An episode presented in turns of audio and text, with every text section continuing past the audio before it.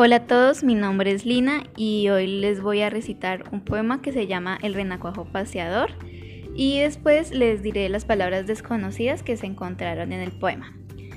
Y entonces el poema dice así. El hijo de rana Rin Renacuajo salió esta mañana muy tieso y muy mago, con pantalón corto, corbata a la moda, sombrero encintado y chupa de boda. Muchacho, no salgas, le grita mamá, pero él hace un gesto y orondo se va. Halló en el camino a un ratón vecino y le dijo, amigo, venga usted conmigo, visitemos juntos a doña ratona y ahora Francachela y ahora Comilona. A poco llegaron y avanza el ratón, estiras el cuello, coge el aldabón. Da dos o tres golpes, preguntan, ¿quién es? Yo, doña ratona, beso usted los pies.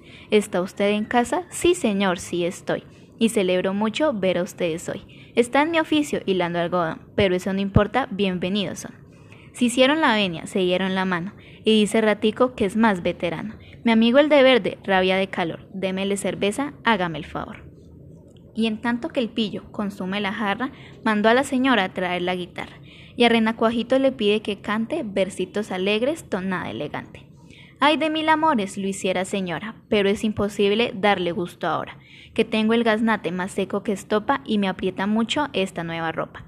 Lo siento infinito, responde tía rata, aflojese un poco chaleco y corbata, y yo mientras tanto les voy a cantar una cancioncita muy particular.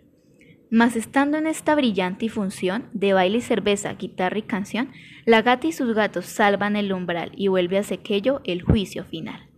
Doña Gata Vieja trinchó por la oreja al niño ratico, maullándole hola, y los niños gatos a la vieja rata, uno por la pata y otro por la cola.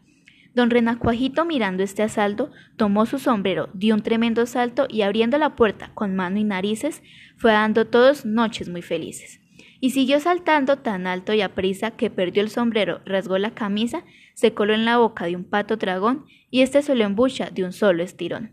Y así concluyeron, uno, dos y tres, ratón y ratona y la rana después. Los gatos comieron y el pato cenó, y mamá ranita solita quedó.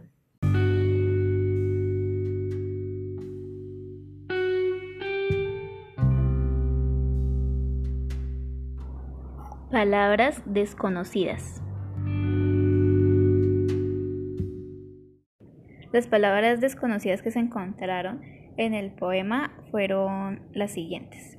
La primera es orondo, que significa que se encuentra muy satisfecho de sí mismo. La segunda es francachela, la cual es una reunión de varias personas para divertirse comiendo y bebiendo. La tercera es aldao, que es una pieza de metal que se sujeta en la parte exterior de la puerta con la que se golpea para llamar.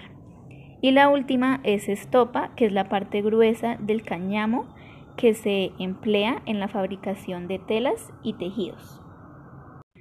Bueno, yo escogí este poema porque me parece muy bonito y deja una enseñanza, la cual es siempre hacerle caso a la mamá, ya que pues ella, ella es la que te protege y tú tienes que estar agradecido ya que ella te protege y todo eso. También lo escogí porque recuerdo que en primero cuando estaba más pequeña me lo tuve que aprender y decirlo frente a todo el colegio.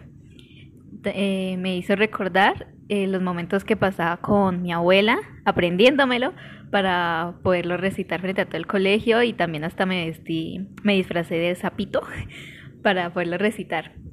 Por eso escogí este poema porque me hace tener recuerdos muy bonitos y porque es una enseñanza bastante, bastante importante.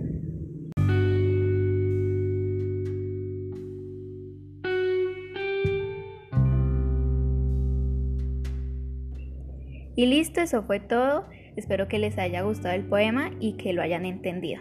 Hasta pronto.